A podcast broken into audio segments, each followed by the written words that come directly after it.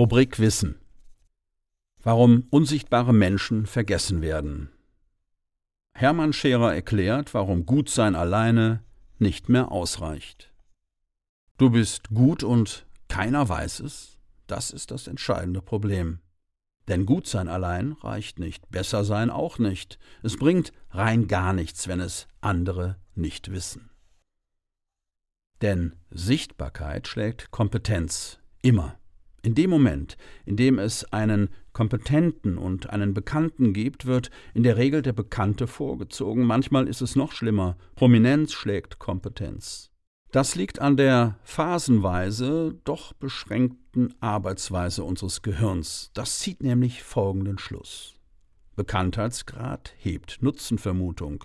Der Umkehrschluss lautet folglich unbekannt gleich kein Nutzen, also vergessen wir das mal ganz schnell.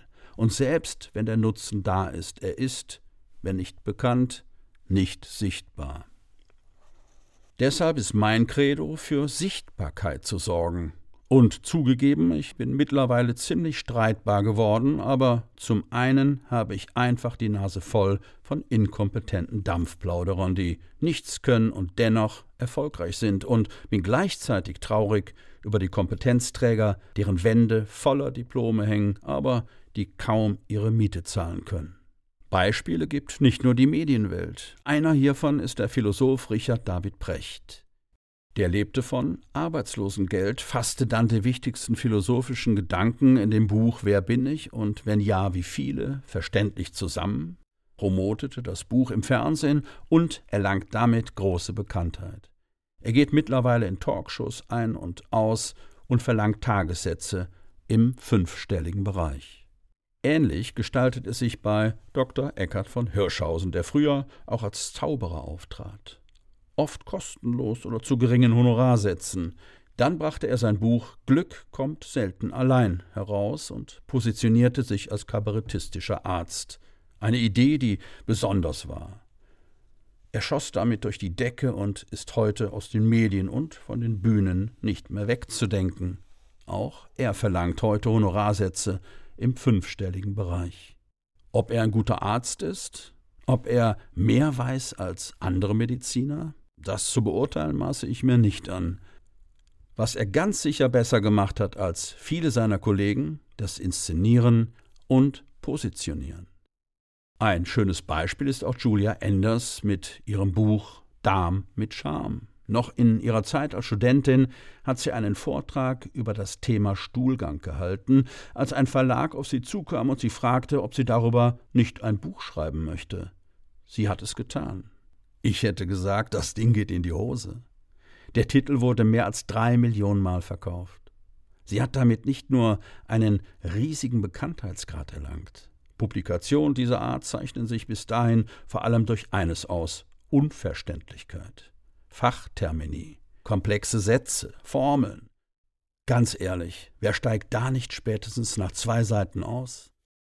Julia Enders hat hier ein Umdenken generiert. Viele Gelehrte schreiben nun anders. So hat der Mikrobiologe Professor Dr. Markus Egert das Buch Ein Keim kommt selten allein herausgebracht.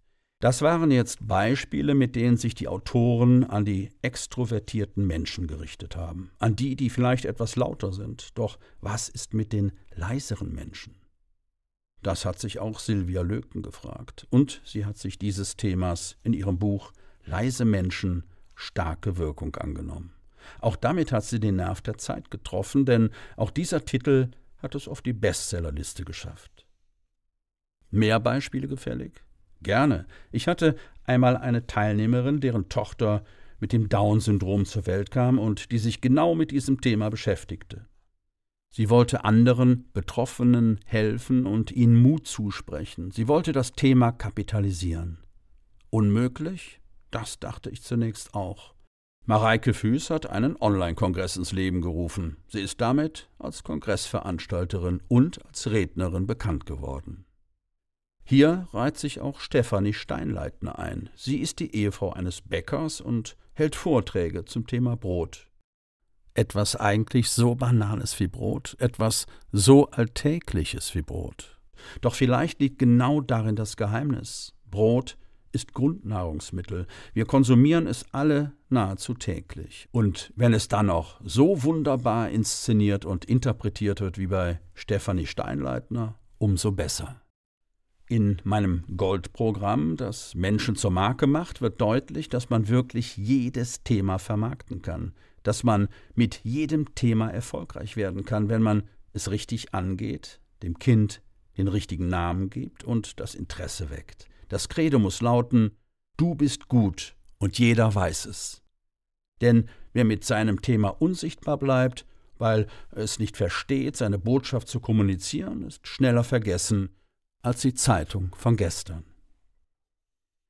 Der Autor Hermann Scherer ist Berater, vielfacher Buchautor und einer der erfolgreichsten Motivationstrainer Deutschlands. Er macht Menschen zu Marken, damit sie das verdienen, was sie wert sind.